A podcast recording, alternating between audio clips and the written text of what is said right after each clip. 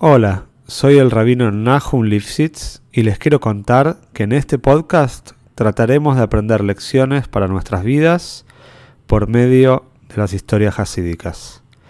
Sabemos que uno de los pilares en nuestro servicio a Shem es trabajar con nuestras cualidades y nuestra naturaleza. Los invito a este viaje maravilloso por el alma humana. Si querés apoyar este podcast, te pido que lo difundas entre tus conocidos y si querés dedicar una historia, podés entrar en contacto conmigo por medio del mail que figura en la descripción. Te deseo que disfrutes la historia y puedas encontrar una gran enseñanza. Esta historia es para Broje y Atzloje de la familia Lapidus. Como sabemos ahora estamos muy cerca a Hay Elul, al 18 de Elul, el nacimiento de las dos grandes luminarias de Am Yisrael, el Bad Shem Tov y el Alter Rebbe, el primer Rebbe de Chabad.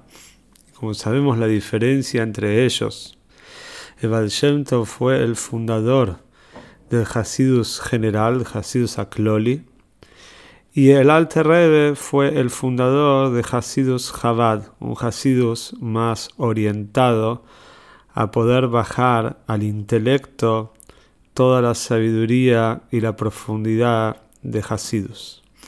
Y se cuenta que en la época del Alter Rebbe, finales de los 1700, principios del 1800, al ser que el Alter Rebbe proponía un Hasidus intelectual, proponía un Hasidus que no esté basado solamente en la fe en el Tzadik, en la fe en el, en el Rebbe, sino también en el poder de entendimiento y discernimiento que cada Haside tiene que desarrollar y que tiene que trabajar consigo mismo y por supuesto que todo este conocimiento y discernimiento son para poder trabajar en de Hashem, en el servicio a Dios y trabajar con las emociones de cada uno y ser mejor persona.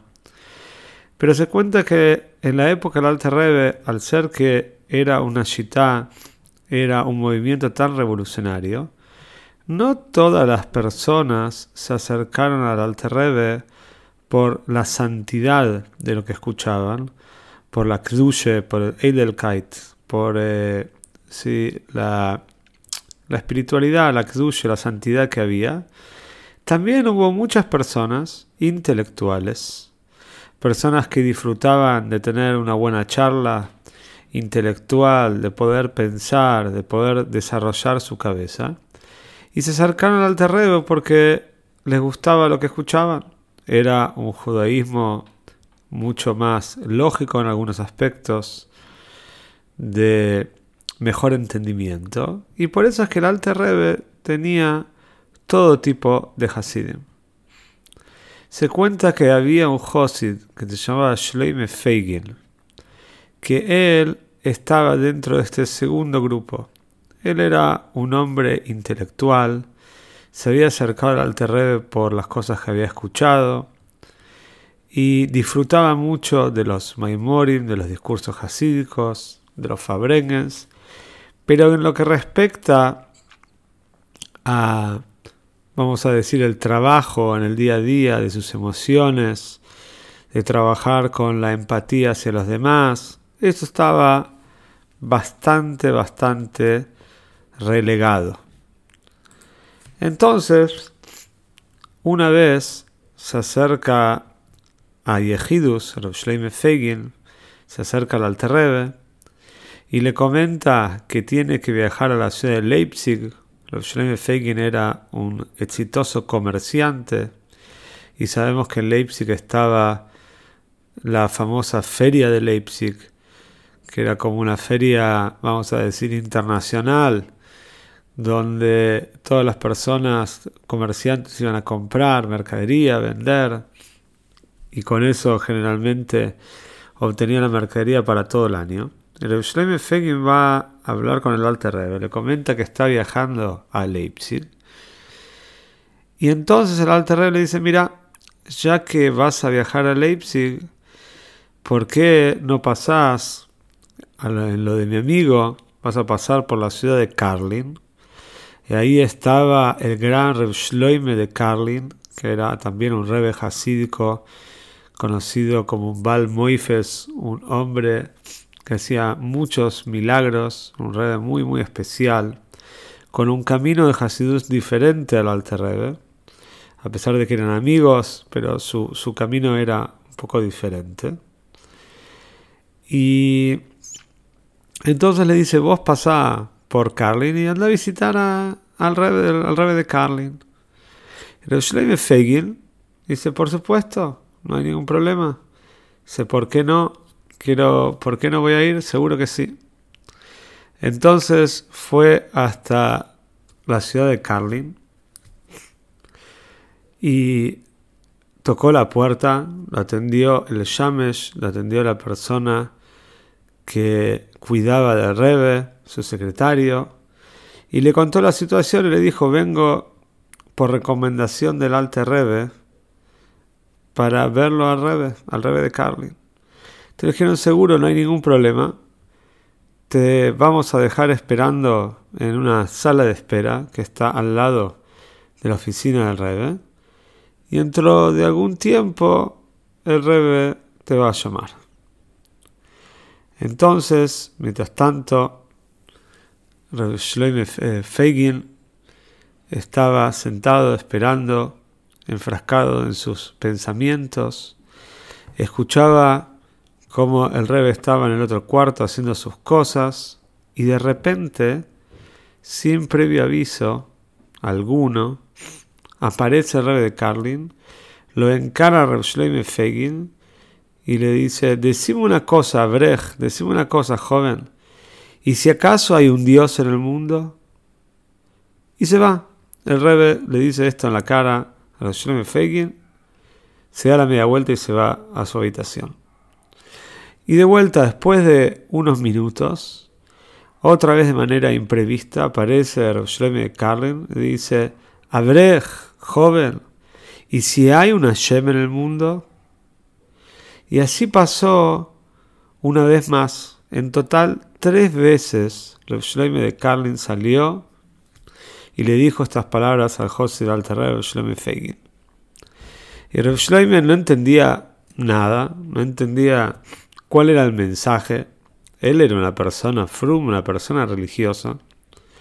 ¿Y qué quiere decir que Reb le diga, acaso hay una Shem en el mundo? Sí, él, creía que había una Shem en el mundo. Entonces decidió que la visita estaba terminada, entendió que ese era el mensaje que tenía que escuchar y viajó a la ciudad de Leipzig. Los años pasaron y Reb Shloime Feigen, como dijimos, él se había acercado a Hasidus más que nada por el reto intelectual que le demandaba. Y como sabemos, Hasidus y Hasidus Chabad no es meramente una filosofía, no es meramente un intento cerebral, intelectual de poder entender a Shem. También tiene un trasfondo muchísimo más profundo que atañe a las emociones, que atañe al pensamiento, a la palabra, a la acción. Entonces, Shlomo Feigin se fue alejando. Se alejó, se alejó del camino, se alejó, se alejó, alejó, hasta que en su vida práctica ya no era una persona observante. Y llegó un año ya posterior al Istalcus del Alter Si no me equivoco, el Alter fue su Istalcus en el año 1832.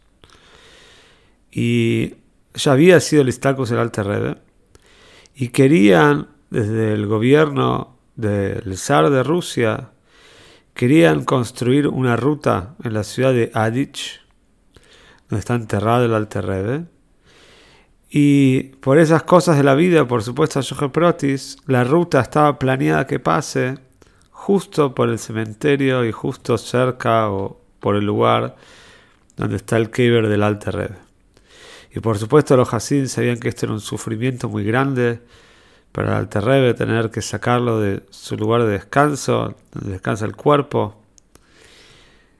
Y trataron de ver cómo podían solucionar esta situación, hasta que se enteraron que por supuesto por muchas Yoga Protis, el que cuidaba de todo este proyecto, el que se ocupaba del proyecto de esta ruta a la ciudad de era ni más ni menos que Shloime Fegin. Este Hasid que se había alejado de la observancia, él era el responsable del proyecto. Entonces mandaron a un alter Hasid, mandaron a un Hasid ya entrado en años del alter Rebbe, para que vaya a hablar con Reb Fegin. Este Hasid ya lo conocía Reb Fegin de las épocas que Reb estaba con el alter Rebbe. Y le dijo, mira, tenemos esta situación. Y la ruta pasa por exactamente el lugar del cave del Alter Rebbe. Dice, tenés por favor que hacer algo, ayúdanos. No podemos permitir esto. Y Reb Fegin, por supuesto, entendió la situación.